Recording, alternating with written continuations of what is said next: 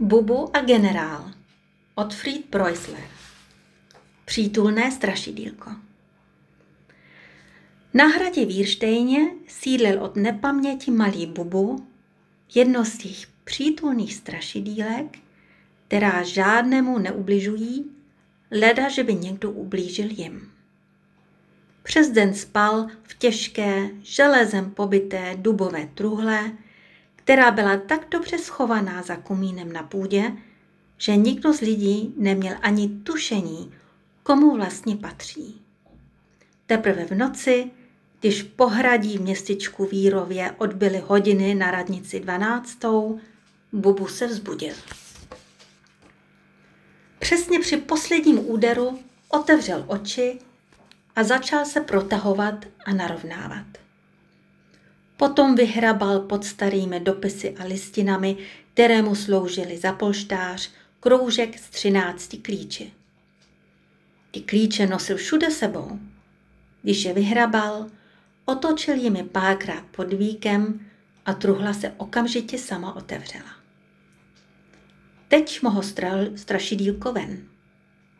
Často muselo rozrážet hlavou husté pavučiny, protože v tomhle odlehlém koutě půdy, kam už léta lidská noha nevstoupila, bylo plno pavučin a prachu. Stačilo se jen lehce dotknout jediné nitky a na zem pršel prachový lijavec. Hepčík!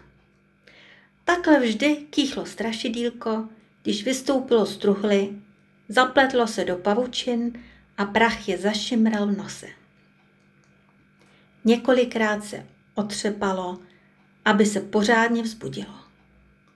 Potom hups, vyskočilo před komín a vydalo se na svou půlnoční obchůzku. Jak všechno strašidla, Bubu vůbec nic nevážil. Byl lehký, lehoučký, jako obláček mlhy. Ještě dobře, že sebou vždycky nosil kroužek z třinácti klíči. Jinak by ho jistě i docela slabý vánek odfoukl kdo ví kam. Bubu však nosil klíče všude sebou, ještě z jiného důvodu. Stačilo totiž, aby jen otočil klíče ve vzduchu a hned se před ním otvíraly všechny dveře a vrata.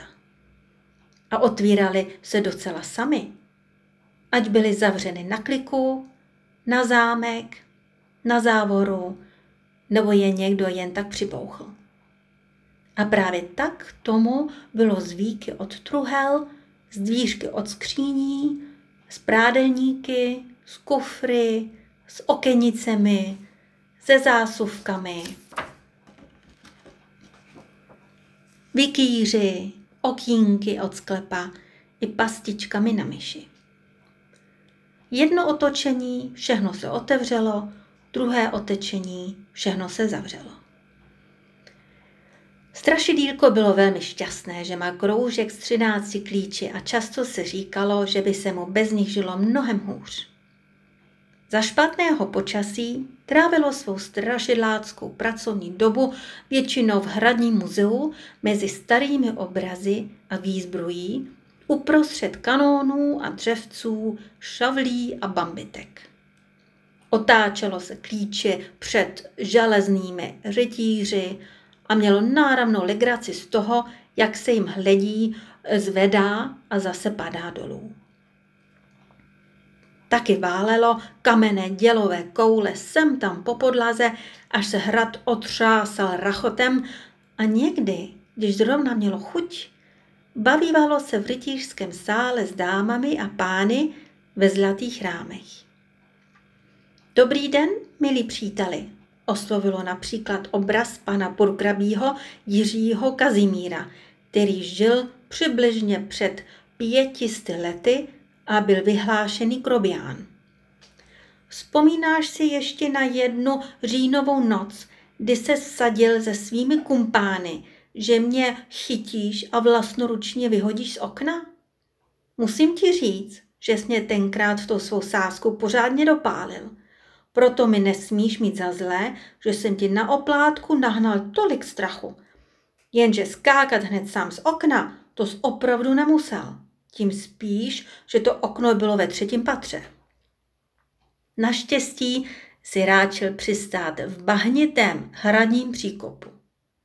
Ale musíš připustit, že celá záležitost mohla mít mnohem horší konec.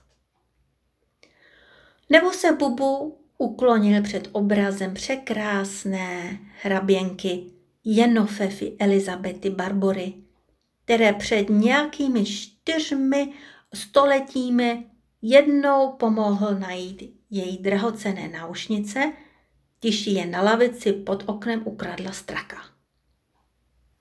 Nebo se postavil před obtloustlého pána se zrzavými vousy a krajkovým okružím na koženém kabáci, který nebyl nikdo menší než obávaný švédský generál Torsten Torstensson.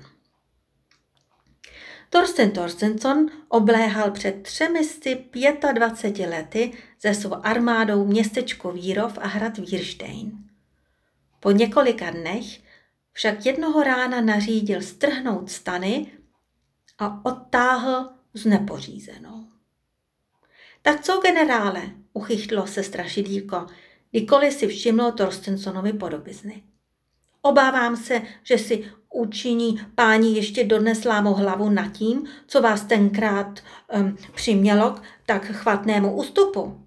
Ale buďte bez starosti, generále, já si to nechám pro sebe.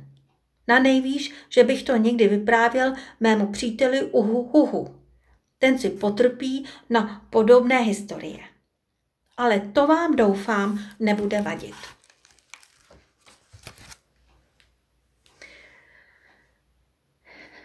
Když noční vítr usíná ve vrbovém proutí, když měsíc letí po nebi, jak balónek z pouti, když nikde není živáček, jen v koutech potají, pavouci motají, sta hebkých houpaček a uspávají hrad.